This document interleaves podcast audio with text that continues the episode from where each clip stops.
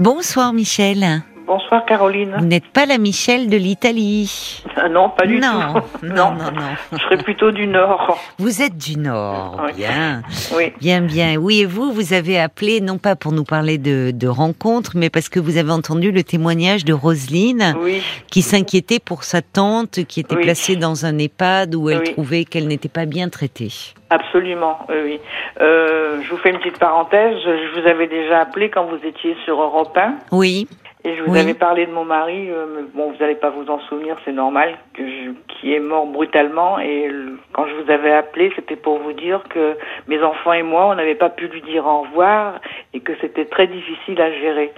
Et donc vous Oui. m'aviez dit que ça se passait comme ça, donc euh, j'avais beaucoup apprécié votre intervention. Donc mais ce soir j'appelle pour la personne là. Il faut absolument qu'elle qu'elle retire sa tante. Il faut faire une lettre recommandée et puis qu'elle elle a aucune obligation de la laisser. Il y a Mais rien non. qui l'empêche. Moi C'est ce- que j'ai fait.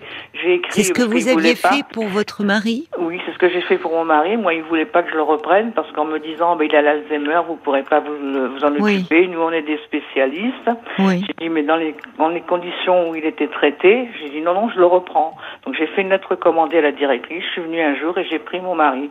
Personne ne m'a aidé. Pourtant, mon mari pouvait pas marcher, pouvait rien faire. Il Hmm. était dans un coin. Hmm. Euh, ben, je me suis débrouillée toute seule et j'ai pris mon mari et je lui ai donné un an de plus à vivre. Oui. Voilà. Donc, oui. il faut Alors qu'il dépérissait, vous sentiez Oui, oui. qu'il dépérissait Ah dans là cet établissement. Vous savez, Caroline, il y a 11 ans, on n'en parlait pas comme maintenant. Et puis quand vrai. on est dans la maladie, on se rend pas compte. On, on fait au jour le jour. euh, on, on fait ce qu'on peut sur le sur Mm. l'instant T. Mm.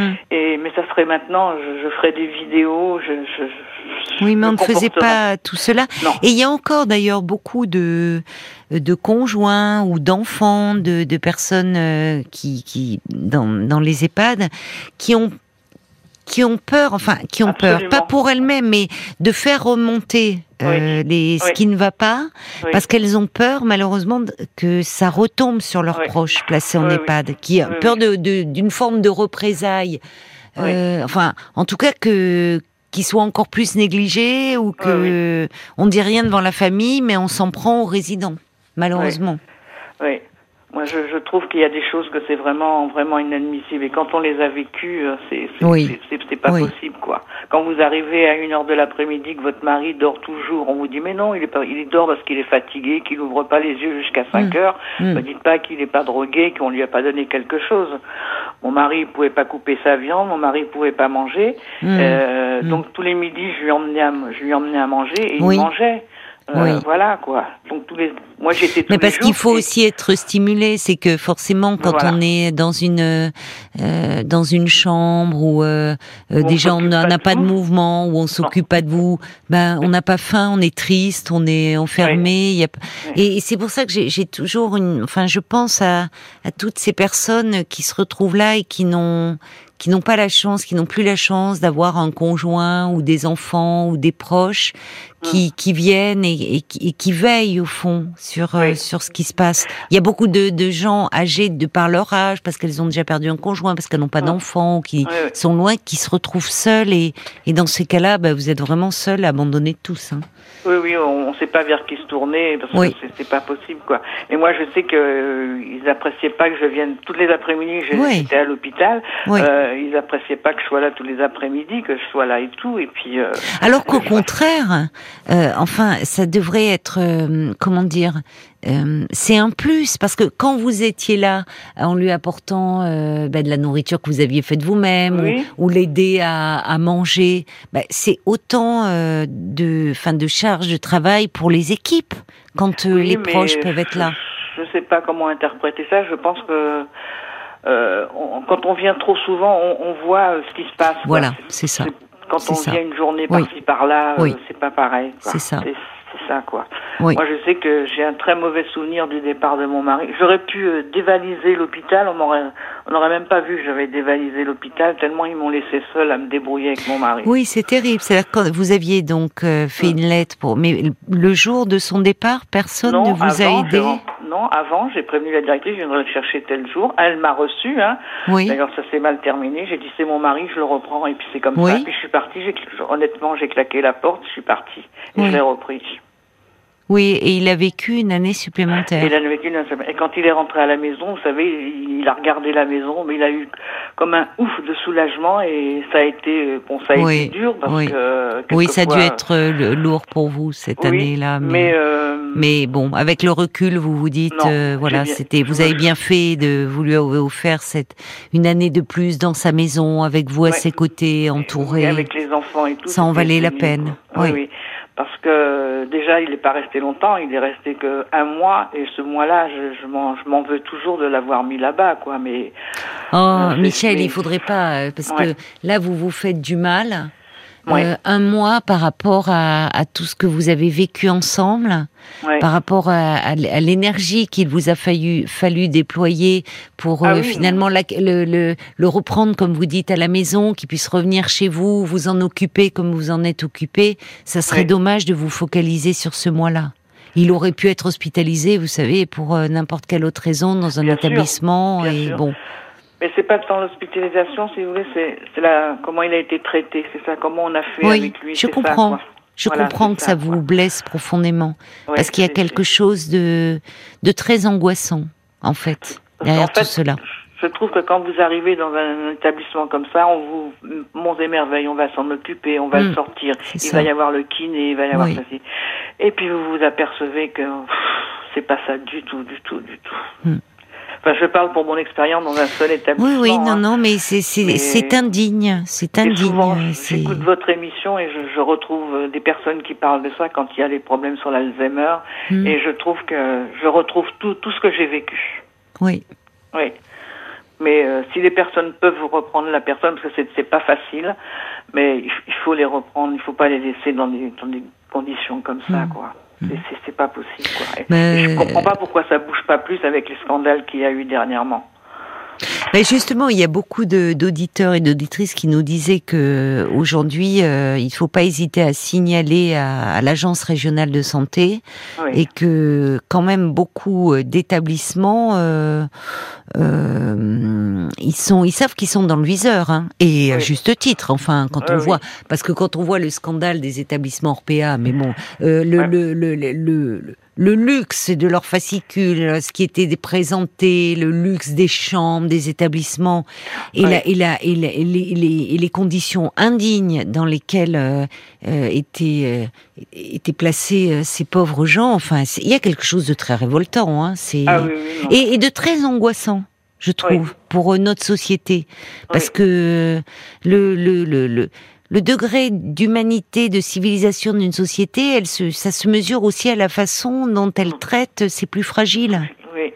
Et là, franchement. Euh...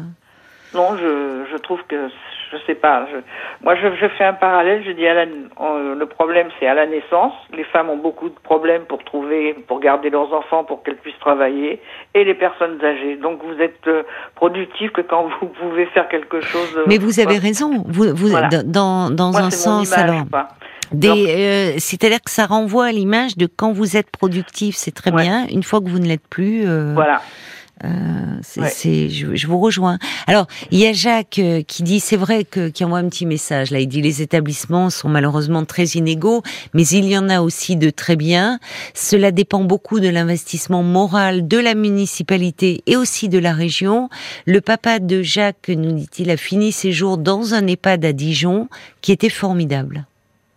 Et heureusement, il y a, il y a aussi, il y a, encore, il y a encore des établissements, oui, oui. Mais de fait, de fait, euh, il y a quand même, un, il y a un véritable problème sur euh, la façon dont on s'occupe des personnes âgées euh, dans notre société.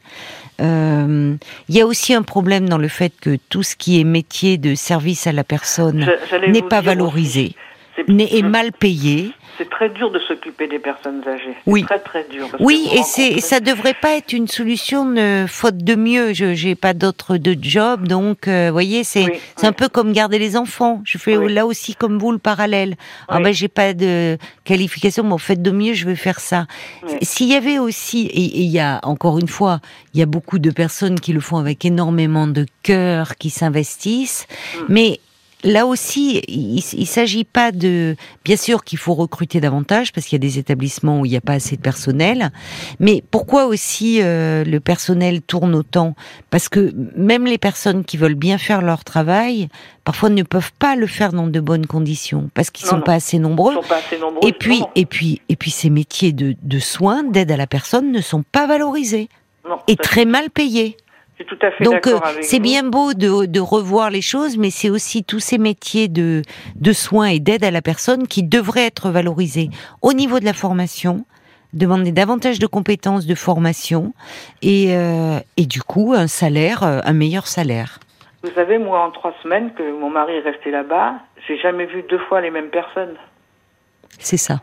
J'ai jamais vu deux fois les mêmes personnes, donc vous pouvez Pas établir un lien avec eux, vous pouvez pas avoir de contact parce que Oui. c'est jamais les mêmes. Oui. Donc, mais je, je C'est comprends très que ces perturbant. personnes-là euh, ne veulent pas rester parce que c'est très très dur. Oui, c'est dur. Euh, C'est dur, mais parce à que elles, peuvent en arriver à, être, euh, à se sentir maltraitantes alors que elles ne veulent pas l'être. Oui, je vous ai interrompu, pardon. Vous Oui, parce que moi je reconnais que mon mari c'était dur à, à m'occuper, donc j'imagine quelqu'un qui travaille, qui a cinq ou six personnes à Oui, s'occuper dans des conditions très très dures. euh, et puis je pense que si ça dépend de la direction de de l'endroit où vous êtes, Oui. ça dépend des médecins. Je je sais pas s'il y a vraiment une coordination avec. Euh, je sais pas. Je me pose vraiment des questions.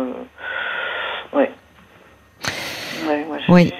J'ai eu des réflexions d'un médecin, franchement, euh, parce que je vous cache pas que je pleurais tous les jours quand j'allais voir mon mari quand je partais. Et un jour, il m'a convoqué, il m'a dit mais euh, on va s'en occuper, vous inquiétez pas, allez danser, faites votre vie. Pensez qu'on peut aller Oh danser quand là. votre mari est à- dans un EHPAD ou dans un Oui, hein, c'est pas une ça réflexion euh, à faire, ça. Alors oui, comment voulez-vous que cette, oui, c'est complètement euh, déplacé. Comment voulez-vous que cette personne, elle soit bien avec le personne qui Oui. travaille avec elle, avec le personnel? Oui, il n'y a pas d'empathie, je trouve, dans Voilà. cette, euh, dans la réponse qui vous a été faite. Oui. Vous savez, ça, fait 12 ans et j'ai toujours des certaines situations, certaines phrases dans ma tête. hein. Oui. Donc vous Ouais. avez du mal à, Oui, à vous libérer. oui, oui. Oui, c'est comme ça, quoi, c'est pas... Mais enfin, il faut que la personne, si elle, s'ils veulent vraiment faire, il faut, il faut qu'ils... Enfin, moi, j'ai fait une lettre recommandée Oui, oui. Et j'étais là, j'étais chercher mon mari, voilà. Alors c'est vrai qu'en tant que conjoint, ça doit être plus simple que Parce quand que, c'est de la voilà. famille éloignée. Là, c'était Ouais. Roselyne était la nièce. Il y avait une cousine. Euh, Ça doit être plus compliqué. Mais après tout, euh, cette dame, euh, enfin, 3000 euros par mois avec euh, ses revenus ou bon. Euh, la famille peut dire non, euh, nous euh, nous décidons de la de trouver d'avoir qu'elle soit dans un établissement plus proche de nous Oui. et la directrice n'a rien à dire.